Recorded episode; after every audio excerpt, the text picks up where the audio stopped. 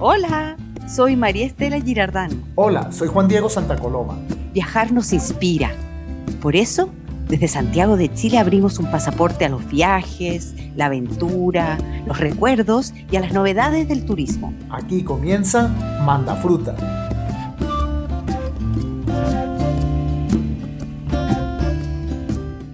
¿De qué vamos a hablar hoy? Seguimos registrando lo que pasa con el turismo durante la pandemia, pero hoy hacemos clic en tecnología y su apoyo a los pequeños negocios turísticos. Y es tan simple como sacarle un buen partido al celular y tener la capacitación oportuna. En el viaje de mi vida, Gabriel León deja un rato su podcast La Ciencia Pop para contarnos cómo le fue en Burdeos, Francia, y sin hablar francés. En Chile, qué lindo, el enólogo brasileño David Giacomini nos muestra su Chiloé en plan familia. Y terminamos este episodio recibiendo fruta desde esa ciudad que hace soñar a muchos con alemanas, Puerto Varas. Así de sabroso, optimista y viajado comienza Manda Fruta.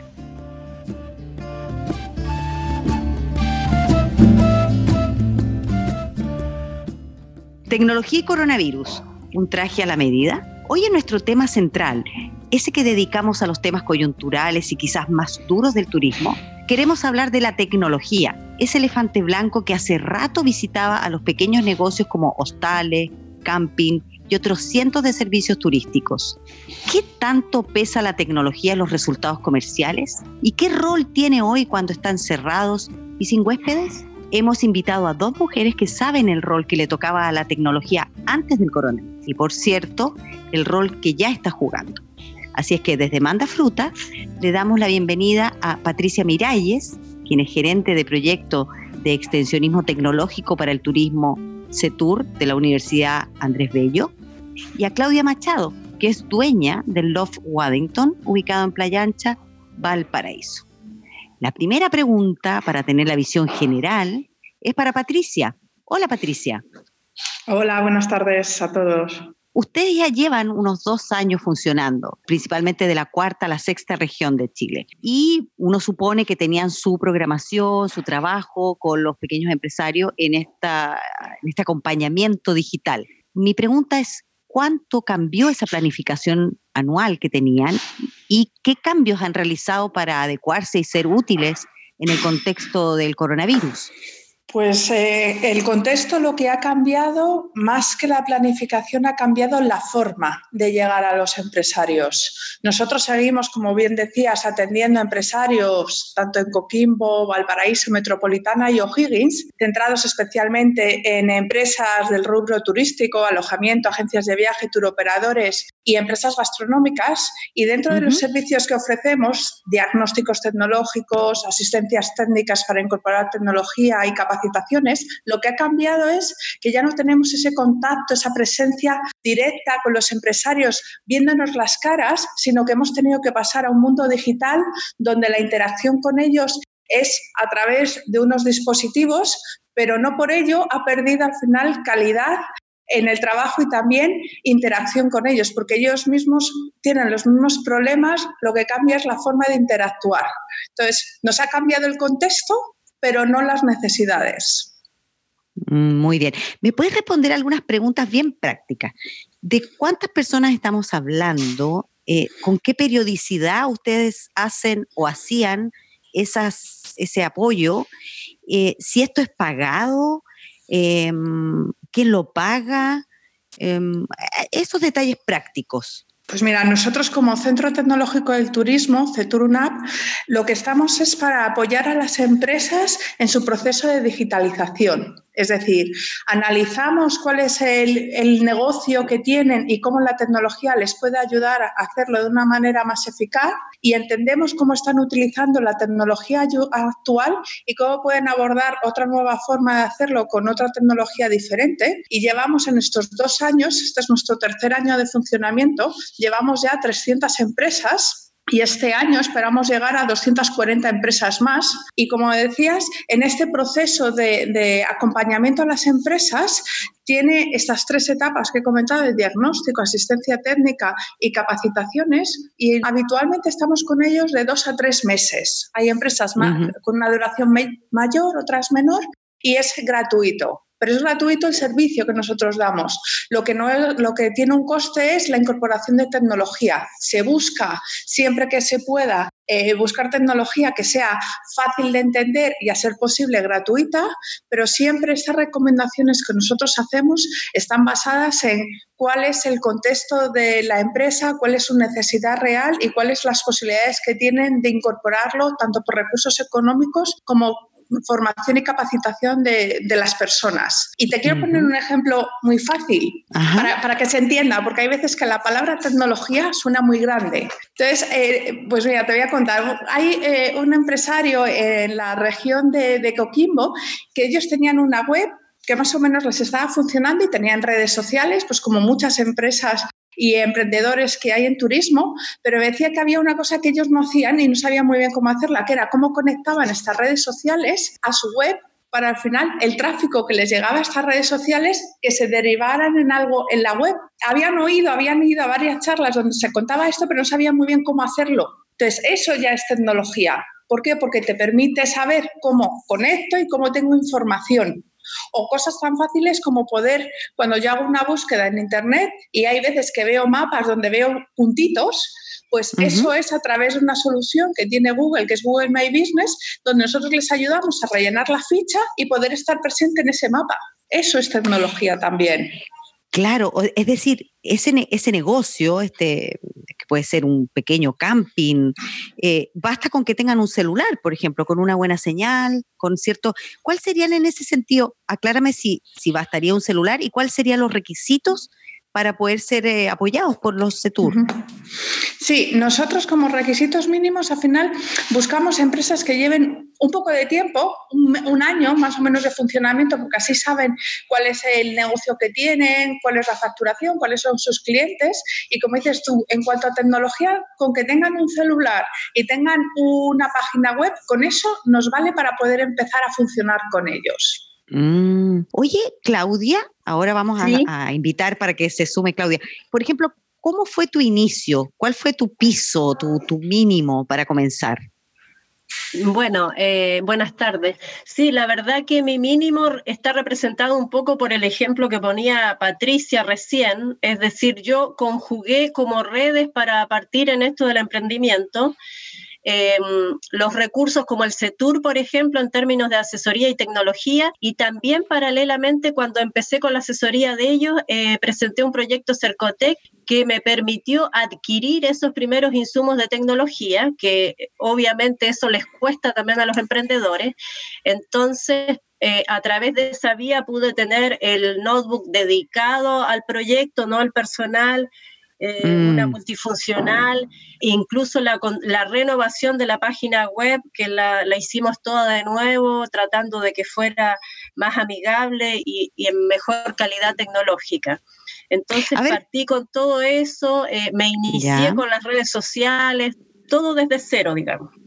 Claudia, eh, cuéntanos qué es lo que tienes tú ahí, en, qué es lo que es el Love Waddington y por qué no te funcionaba el computador, digamos, que tenías eh, como de tu uso?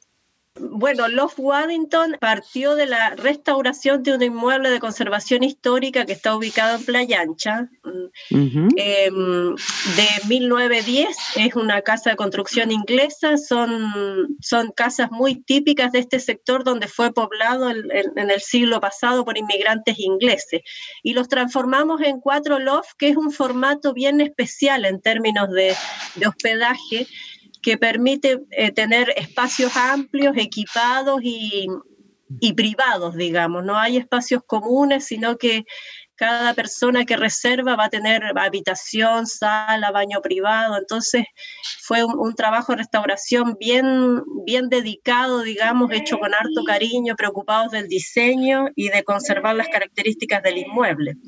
Ya. Y en términos de tecnología, no, la verdad que yo disponía de mi equipo, pero la idea era partir. Eh, uno de, los errores que cometen los emprendedores es que enredan mucho su negocio con sus temas personales y eso pasa con la cuenta corriente, con un montón de aspectos. Y yo traté de capacitarme en muchas áreas y dentro de eso también traté de, de iniciar el negocio con las cuentas aparte, con la, con la tecnología que iba a ocupar aparte, tratando de, llevar el tema ordenado, digamos. Sí, de hecho le iba a preguntar a Patricia si hay mucho desorden, si, si ese es como lo que más encuentran, eh, esta especie de ansiedad tecnológica que le podría llamar yo, de, ver que el, vecino está haciendo tal cosa o parece que todo el mundo está en Instagram, tengo que tener Instagram, pero finalmente llenarse de cuentas en redes sociales, pero no gestiona ninguna y que ninguna le dé un rédito comercial finalmente, de que tenga más reservas o vendan más. Me temo que efectivamente la realidad a veces que nos encontramos es lo que comentas, es decir, hay veces que falta esa base de gestión empresarial, de conocer en la parte de cómo funciona mi negocio y nosotros eh, acompañamos ese proceso, muchas veces se está abordando por parte de Sercotec y nosotros acompañamos ese proceso de ayudarles en esa gestión empresarial, cómo la tecnología les puede ayudar y cómo sobre todo lo que has comentado, que es, es muy cierto, exactamente para qué, es decir, necesito estar en todas las redes sociales, a lo mejor mi público está en, un, en una franja de edad que a lo mejor no utiliza Instagram, pero a lo mejor sí utiliza Facebook. O al revés, yo voy a un público muy joven donde ni siquiera es Instagram ni Facebook, sino lo que le gusta son vídeos. Entonces, es más saber y conocer tu negocio para poder adaptar la tecnología que voy a necesitar a ese negocio. Ya, y ustedes lo ayudan en, esa, en ese filtro Claro, nosotros por eso en esa parte de diagnóstico tecnológico no solamente miramos la tecnología que tienen, sino queremos entender cómo funciona el negocio, a, quién lo están eh, dirigiendo, quiénes son sus clientes, quiénes son sus aliados, quién puede ser su competencia, qué productos y servicios tienen, porque en ese entendimiento de la realidad del negocio nosotros podemos ver cuáles son las brechas que tienen y también cuáles son las posibles oportunidades que no están detectando para los que nos escuchan, nosotros estamos hablando en medio del contexto del coronavirus, es decir, como yo decía, están cerrados o los pocos que pueden estar quizás funcionando lo hacen con, restricciones importantes. En ese sentido, le quería preguntar a Claudia, ¿cómo te comunicaste? ¿Qué hiciste y cómo usaste la tecnología, si es que la usaste, para eh, comunicarte con las personas que ya te habían reservado? Bueno, la verdad que, la, baja se empezó a dar y el cierre em, desde marzo, desde que aparecieron los primeros casos. Y nada, pues nosotros cerramos a través de nuestros canales digitales la, disponibilidad en el LOF y bueno, además tenemos eh, fruto de, aprovechar un poco las herramientas digitales. Por ejemplo, tengo, instalé WhatsApp Business y ahí tengo un listado de los clientes que son como frecuentes, digamos, y con ellos uno puede tener una comunicación más directa. Entonces, yo creo que en estos momentos en que estamos cerrados por un tema de responsabilidad frente a la crisis sanitaria, es importante mantener el contacto con, los clientes y, y, seguir trabajando. Es decir, para ellos, digamos, que les llegue el mensaje de que nosotros estamos acá y estamos trabajando para en un futuro recibirlos y ojalá recibirlos mejor preparados. Entonces, la tecnología juega un papel súper importante en estos momentos que el contacto ya no es presencial, digamos. Muy bien. Y Patricia, ¿qué pasa después cuando las personas, porque tú nos hablaste de 200 por un lado, 300 por el otro, en algún momento ellos se, independizan en el fondo, salen del programa o son eh, cada cierto tiempo recontactados por ustedes. Em, ¿Y qué pasa ahí? ¿Qué pasa eh, cuando pasan seis meses? ¿Con qué se han encontrado? Pues habitualmente una empresa está con nosotros, como te comentaba, una serie de meses y estamos interactuando, pero es verdad que eh, hay un 20% más o menos de las empresas que continúan un año más con nosotros y de hecho Loth Waddington, que por cierto es precioso, invito a todos a que vayan a conocerlo en cuanto se pueda, eh, pues ha continuado con nosotros. ¿Por qué? Por dos razones. Uno, porque tenía más margen de mejora y dos, porque también había un compromiso y una proactividad para continuar. Entonces, eh, este, esto está haciendo además que ellos se, conviertan en los mejores prescriptores nuestros porque ellos cuentan la realidad de en qué les ha mejorado. Me ha mejorado en mis ventas, me ha reducido mis costos, me ha mejorado, como ha comentado Claudia, me ha mejorado la relación con mis clientes y puedo interactuar más y conectarme con ellos. Es decir, al final la tecnología tiene que tener un fin y tengo que sobre todo medirlo eso porque si uno sabe exactamente en qué me está ayudando, es más fácil que vea más a, eh, a posteriori continuar a lo mejor abordando otro tipo de tecnología. Claro. Claudia, en ese sentido, eh, ¿tú eh, te enfocaste en mejorar la relación con tus clientes o nos podrías hablar de algo que hayas hecho eh, para aumentar las ventas o tener menos gastos, como comenta Patricia, que pueden ser alguna de los beneficios?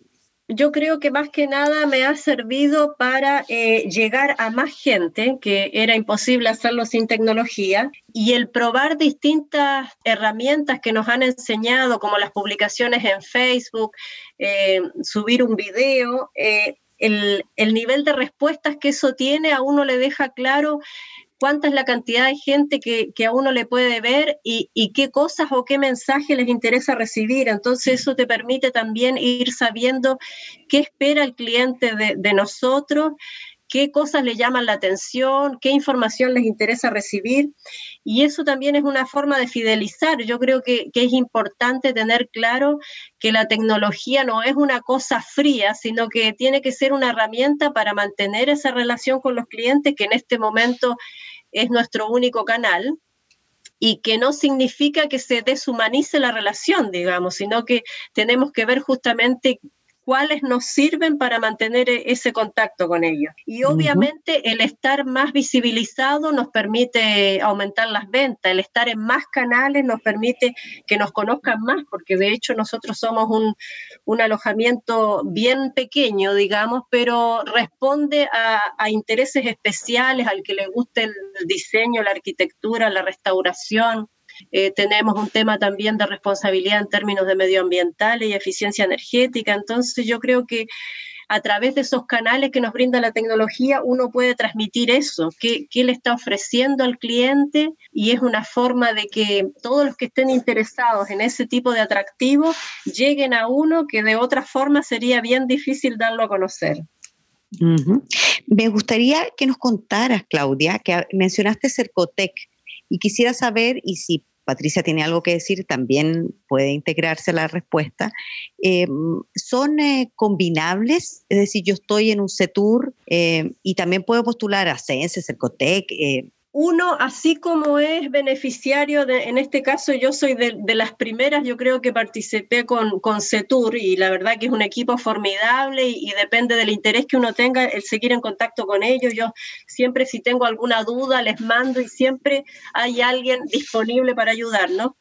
Está paralelamente el centro de negocios, que están en todas las ciudades de, Chile, en, todas las grandes ciudades por lo menos, que depende de Cercote, que también es un centro con em, actividades o funciones similares que desarrollaban cursos presenciales, por ejemplo, y dan asesoría a empresas también en forma personalizada. Entonces yo fui capacitándome eh, con ambas instituciones, digamos, y son totalmente complementarias y han sido un apoyo tremendo. Patricia. Como comentaba Claudia, efectivamente nosotros cuando vamos a un territorio intentamos colaborar con los centros de desarrollo de negocio que tienen Cercotec porque somos complementarios. Ellos complementan la parte de gestión empresarial y nosotros abordamos la parte de tecnología que puede ayudar a esa gestión empresarial. Y de hecho, eh, digo, muchas veces ambas dos cosas son necesarias porque puedes adoptar una tecnología maravillosa, pero si luego, como comentaba Claudia, no distingues tus cuentas personales de tus cuentas profesionales, no sabes las utilidades que tienes. Patricia, aprovechando tu experiencia internacional, bueno, eh, por los que te te, van escuchando, ven que vienes de España, y yo sé que vienes de, Madrid. ¿Hay algo que, tú eh, visualices que podría usarse de experiencias de afuera, acá en Chile, o por lo menos en, en los CETUR que tú estás gestionando? Pues mira, eh, como bien dices, soy española y allí el turismo es una industria muy potente y de las cosas que yo traje y que pensé que aquí se podía abordar, me encontré la buena realidad es que aquí hay un sector empresarial muy inquieto que quiere hacer las cosas bien y que tiene muchas inquietudes. Entonces, es más el transmitir otras buenas experiencias que hay en otros países que te pueden servir de inspiración y eso es lo que intento, traer experiencias de otros sitios que conozco, de otros sectores que se dan como inspiración. A ver, danos alguno, danos alguna te pongo, idea. Te pongo ejemplo. Por ejemplo, en España está muy desarrollado el tema del turismo rural o agroturismo, ¿Vale? Y entonces es algo que aquí se está empezando a hacer y hay un potencial ahí muy fuerte. Ahora con el tema de la pandemia es algo que se está potenciando mucho, ir al final a, a Love como, como tiene Claudia, donde buscas un menor contacto a lo mejor con un tercero. Entonces mm. eso se está potenciando de una manera muy fuerte. Luego también el colaborar con otras, con otras empresas cercanas a ti y que se pueda hacer un, un paquete turístico conjunto, porque yo tengo el alojamiento y tú tienes eh, una escuela de fotografía donde pueda ir a hacer actividades de fotografía eh, Valparaíso y al final ese es un, acuerdo donde ganamos ambos. Entonces, esas son las cosas que creo que aquí aún no están muy avanzadas, pero que se pueden eh, ir avanzando más. Muy bien. Yo creo que ya vemos alguna luz al final del túnel. Obviamente estamos en este momento grabando, como se puede escuchar en los audios, cada uno desde sus lugares online, pero antes de cerrar quisiera que nos quedáramos siempre con el gusto del viaje, ¿no?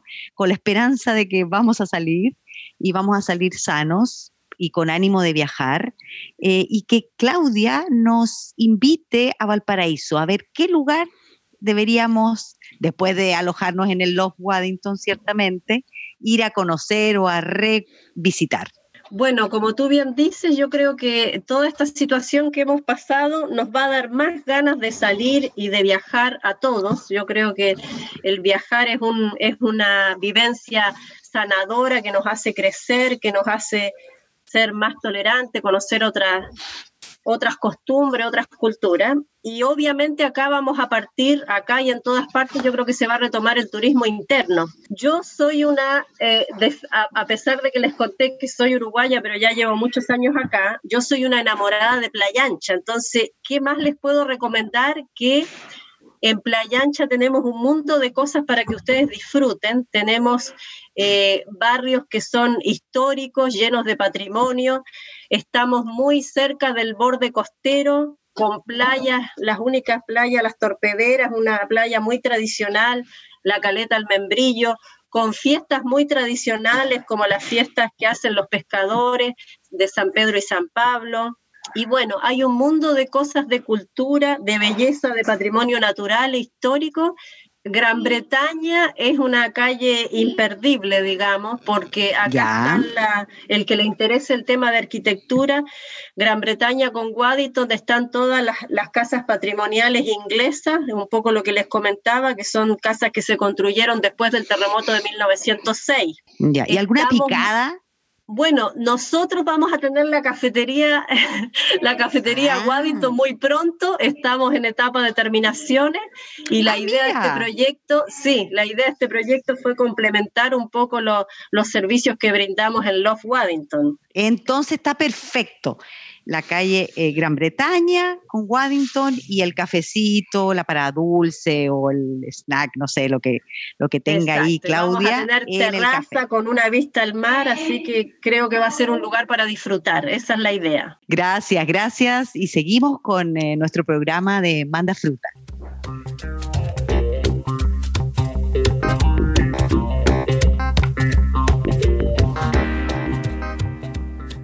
Seguimos en Manda Fruta con la sección El viaje de mi vida. Hoy fuimos donde Gabriel León, bioquímico chileno y divulgador científico, autor de libros como La ciencia pop, y le preguntamos, Gabriel, ¿cuál es el viaje de tu vida? ¿Qué tal? Yo les voy a contar ahora el viaje de mi vida, que es un viaje doble, es un viaje dentro de un viaje, y que comenzó cuando decidí que quería ser científico, y eso implicaba, entre otras cosas, para hacerlo de manera profesional, hacer un doctorado. Y el doctorado es en sí mismo un gran viaje, es un viaje intelectual en el que uno descubre, como en todos los viajes, muchas cosas. Y dentro de ese viaje que es el doctorado hubo un viaje muy importante al inicio, cuando me fui a Francia por tres meses solo. Fue el primer viaje que hice completamente solo y además me iba a un país en el que se hablaba un idioma que yo no hablo. Y por lo tanto, esto de viajar solo tenía una dimensión adicional, que era el de estar solo, aislado no solo físicamente, sino que además culturalmente, por el hecho de no hablar el idioma que se hablaba en el lugar donde yo fui.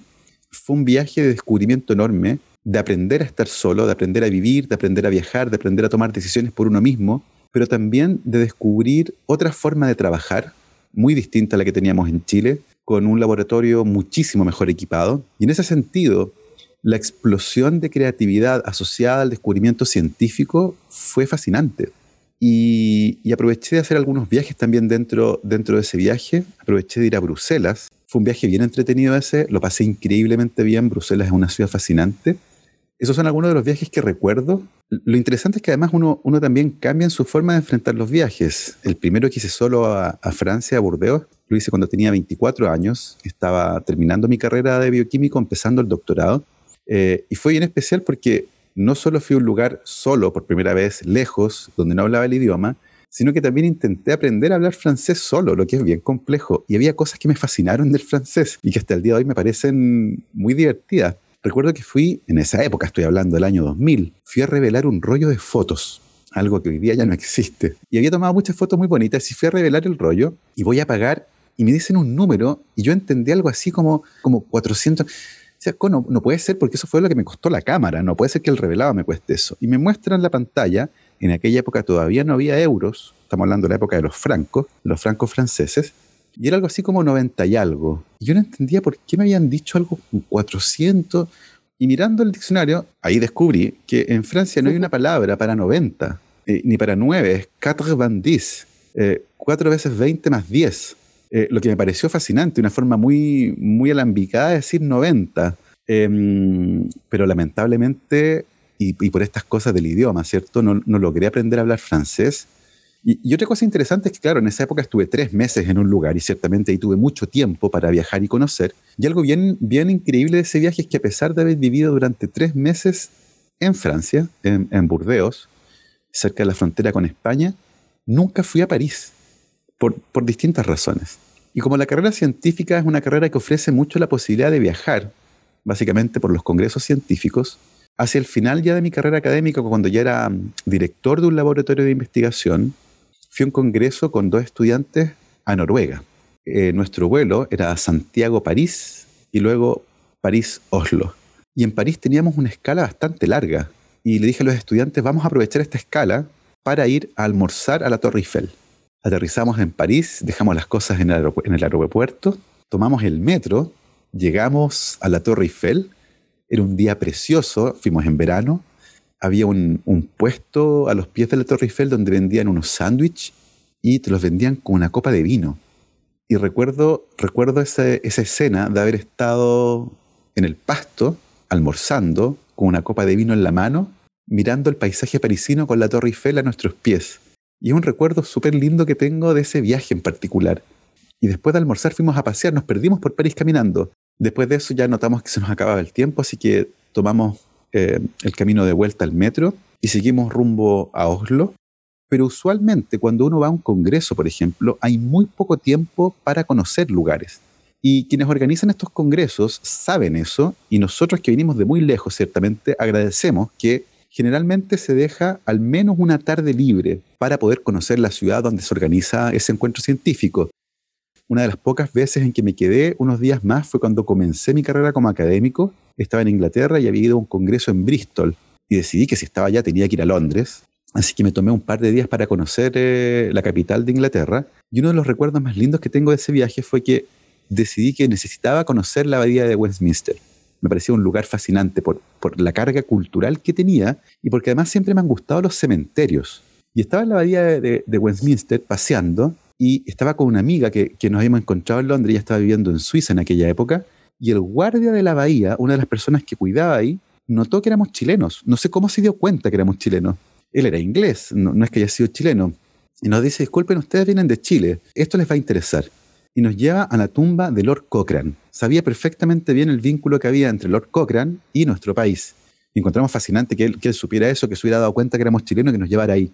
Y damos la vuelta a ese lugar y miro al suelo y me encuentro con la tumba de Charles Darwin, que, para, un biólogo molecular y para alguien formado en bioquímica, donde la evolución tiene un papel fundamental, Charles Darwin era una figura emblemática. Y no me aguanté la, la, la tentación y me tomé una foto a los pies de la, de la tumba de Charles Darwin y yo estaba fascinado y, después de eso íbamos saliendo Y no me di cuenta, sino hasta que había avanzado un poco, que justo al lado, pero arriba, está una, un monumento gigantesco, porque ahí también está la tumba de Newton, de Isaac Newton. Yo ni siquiera la había visto, porque estaba completamente embelesado con la, con la tumba de Charles Darwin.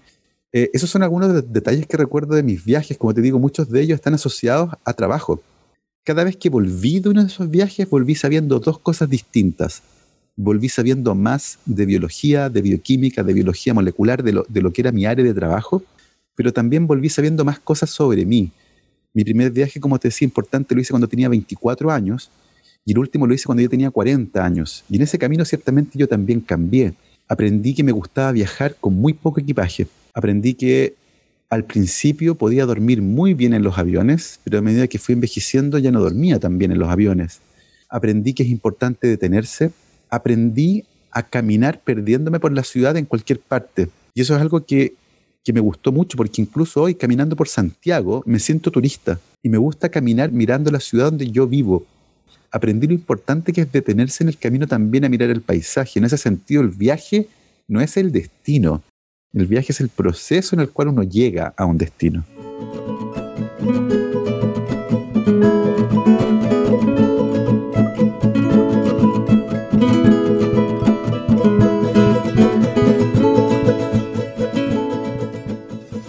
David Giacomini es nuestro invitado de hoy a la sección Chile qué lindo. Es enólogo, brasileño y vive en Chile desde el año 1985. Así es que suponemos que tiene muchos lugares que adora y que le recuerdan bien Chile. David, bienvenido a Manda Fruta. Dinos, ¿cuál es ese lugar que te hace exclamar o suspirar por Chile? Es una pregunta bastante difícil porque Chile es un país de rincones mágicos. Podría mencionar muchos. San Pedro Atacama, uh, Valle del Elqui, uh, hasta en Glaciar, cerca de Santiago. Mucha gente no lo conoce. A una hora de Santiago uno puede ir y conocer un glaciar. Uh, Puerto Varas, el sur de Chile. Pero hay un lugar en particular que me cautivó, que es Isla de Chiloé. Llegué a Chile en el 85, entonces terminé el colegio acá y fui, mi viaje de estudio fue en el sur y estuve en el Chiloé por primera vez. Después yo me volví a Brasil y volví a Chile nuevamente hace algunos años y el año pasado estuve en Isla de Chiloé de nuevo. Y fui en auto, bajé en, el aeropuerto Puerto Montt, arrendé un auto y llegando ahí ya antes de llegar a la isla uno cruza por remolcador. Entonces ya ese cruce, esa interrupción, es como que va a llegar a un lugar más uh, aislado. Te se espera el remolcador, se espera el subir, el cruzar el canal de Chacao, ya, ya, ya, te, ya te transporta de una forma diferente a la isla. Y llegando a la isla, que es muy, muy rica, es uh, Isla Grande, un lugar inmenso con muchos rincones también, uh, uno de los lugares que visité fue bajando en Ancud, inmediatamente nos fuimos a a un lugar que se llama Las Pingüineras, y queda en la bahía de Puñuhuil. Este es un lugar que es reserva natural de la UNESCO. Y bien interesante porque la gente que vive ahí, que eran pescadores, que yo, uh, lograron hacer una reconversión de su quehacer para la bioconservación. Y hoy día casi todos ellos trabajan en función de la preservación. Y eso es su fuente de renta. Y, y esa conversión es algo súper entretenido. No, no es tan fácil uh, y eso es una de las cosas bonitas, o sea, de la gente transformar esto, la gente que creció ahí haciendo otras cosas, hoy día se preocupan de preservar porque es su fuente de renta, o sea, su fuente de ingreso. Y, es, y ellos son los que te guían, no hay gente de afuera, no es que venga un guía turístico de afuera para mostrarte lo que hay. Y el lugar es, es, es preservado por la UNESCO porque es el único lugar del mundo, además, donde anidan uh, en conjunto tanto el pingüino Magallanes como el pingüino de Humboldt. Y tú puedes ver los dos pingüinos coexistiendo y muchas otras especies ahí, que es bien, bien simpático. Uh, y con la explicación se hace mucho más entretenido y tú te subes en una lancha de pescadores, los quieren los pescadores en las lanchas ahí adaptadas, tú te subes ahí, uh, ese paseo es, es, muy bonito, yo creo que vale la pena uh, conocer y ahí mismo tiene un restaurante o un par de restaurantes que son bien interesantes también. Uh, eh, David. ¿cómo fue esa primera llegada a Chiloé en ese viaje de estudio? ¿Y cómo fue la diferencia cuando volviste hace poco a, en este cruce que nos estás comentando? Bueno, fueron dos viajes completamente diferentes a los 17 años y, el viaje de ahora. Nos fuimos en un bus con todos los compañeros de curso, corriéndonos, qué sé yo. Entonces uno va, no, no va prestando mucha atención en el camino, ¿no es cierto? Sino que va chacoteando con el, con el, con el, con el vecino, con el amigo. Y llegamos, y nosotros, el viaje tradicional que hasta hoy día se hace, que a Puerto Vara, incluía una pasada por la isla de Chiloé. Entonces, la verdad que nosotros pasamos a Isla de Chiloé, lo que me acuerdo ya hace varios años, hoy día tengo 47, nosotros llegamos a comer un curanto. Y eso era una cosa. Después, a la vuelta me fui durmiendo en el bus a patas sueltas porque el curanto está espectacular. Entonces tiene ese, esa magia. Y hoy día, fíjate que volviendo a Chiloé, teniendo ese recuerdo, fue a buscar dónde comer curanto. Y no es algo fácil de encontrar. Yo tenía en la cabeza que sí, hoy voy a llegar allá y poco menos que en cualquier restaurante, en cualquier esquina, es como el plato típico de Chiloé. Pero no, el curanto es como algo de buscamos nos costó bastante encontrarlo, encontramos un restaurante más gourmet eh, que cobró bastante caro y no es el mismo curanto eh, hecho de forma tradicional, como que se ha perdido un poco de las tradiciones, yo creo, o a lo mejor es una imagen que yo tenía en la cabeza. Sí, claro. Bueno, tú eres testigo de, eso. Yo creo que la respuesta está ahí. Y, claro, tiene que haber sido muy impactante para ti, eh, Chiloé, porque digo yo, si después, sin que nadie te obligara, escogiste volver, entonces, ¿qué, quedó más allá del curanto? ¿O fue el curanto tan potente que te quedó esa nostalgia? La verdad es que yo fui por, por, ganas de volver a lugares que, que no conocía, no, no, fui pensando que era el lugar de preferencia después de esta última visita eh, que le encontré la magia, la verdad. Eh, en la primera vez, como iba en viaje estudio, era todo juego, diversión, hoy día con, con, eh, lo vi con, con, otros ojos y con más, más pausadamente. Uh, conocí otros lugares en la isla, nos fuimos a un, a un lugar que se llama Cucao, uh, que queda como en la mitad de la isla, pero para el lado del Pacífico. Ese lugar es una reserva natural maravillosa, linda, ese es un viaje de contacto con naturaleza. Y ese parque, eh, nos fuimos a un restaurante que había ahí cerca, que era el único restaurante que había en ese, en ese lugar. Y terminando de comer, después de haber tomado unos pico sour, qué sé yo, ya como que el sol se iba a poner, porque ya en verano el sol se pone bastante tarde. Eh, y bajamos a una playa, que era una playa solo de piedras, como de huevillo. Eh, nos acostamos en las piedras, estaban calentitas por el, porque el sol estaba pegando ahí y vi una puestas de sol más lindas de mi vida, o sea, el sol poniéndose en el horizonte con, en esta playa de piedra, de huevillo, acostado, con el huevillo así como entregando algo de calor al cuerpo y se iba poniendo los colores rosados, naranjos, o sea, una cosa así que, que increíble. Eso fue interesante. Y nos quedamos ahí en un, en un, en un, en un hotel, eh, en un tipo lodge, se llama Palafito, eh, la gente entraba, no era muy simpático porque era como lleno de reglas, así como para europeos, mira, aquí tú no puedes esto, es, pero que a la orilla del, del, del, estero, claro, después conversando con la gente ya entramos en, en buena onda, qué sé yo, pero había horarios para eso, horarios para lo otro, pero había como una cocina común, entonces tú querías comprar tu pescado, un congrio, qué sé yo, un salmón, tú ibas, preparabas ahí, dejabas tu botella de vino en el refrigerador, te fijas, y en la noche cuando llegamos, uh, buscamos la, el vino, habíamos dejado vino un Sauvignon Blanc de la Recoba haciendo algo de, de, marketing aquí de la viña y nos fuimos ahí, había un, como un hot tub, como un, un ofuró afuera, calentito, y nos pusimos ahí de noche sin luces, mirando las estrellas, conversando y tomando un, uh, un vinito blanco helado. Entonces, uh, fue súper, súper uh, entretenido. El viaje completo fue una cosa espectacular. Y como digo, o sea, las pingüineras, Cucao, eh, la playa esta de Cucao, la reserva de la CONAF, eh, después tienes eh, Talcaue, o sea, todo hay un montón de lugares que ir, pero un turismo más de contacto con la naturaleza, más de observar, más de, de, sabores también, que es súper interesante, ¿no es cierto? Entonces, fue un lugar que, que, a mí me gustó mucho y que ¿ah? quedé con ganas con, con ganas de más. Fue un lugar que me, que me cautivó. Muchísimas gracias David por acompañarnos. Nos llegó fruta desde Puerto Vara, sur de Chile. Hola, soy Juan Francisco Aldunce, desde Puerto Varas, el sur de Chile, una de las ciudades más lindas de, de Chile y, para mi gusto es la mejor para vivir.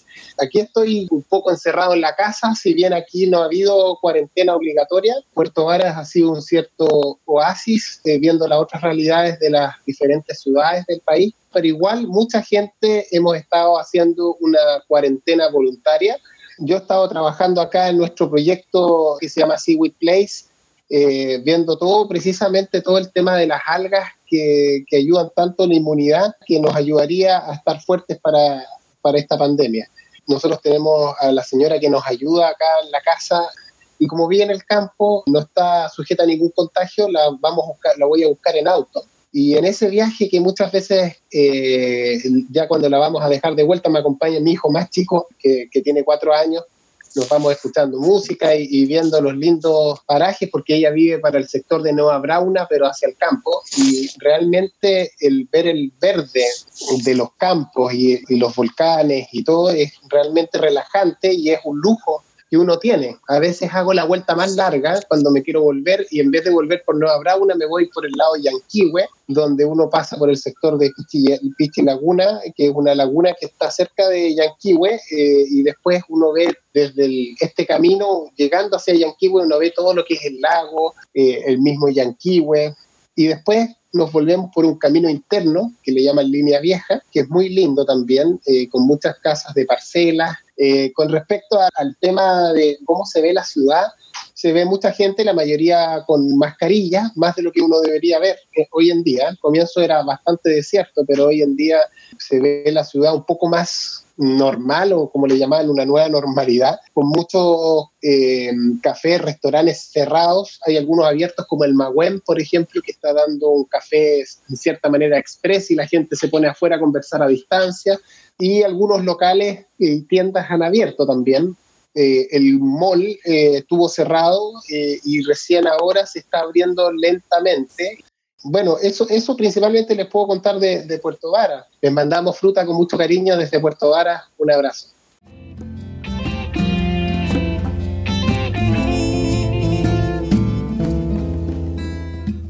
¿Nos quieren mandar sus preguntas, comentarios, hacernos algún guiño? Síganos en nuestro Instagram, arroba mandafrutapodcast. Y, por supuesto, sintonícenos todos los viernes en sus plataformas de podcast preferidas. Manda fruta. Hasta la próxima. Chao, gracias. Manda Fruta Travel Podcast es producido con el apoyo técnico de Aquí Digo Lab de Contenidos.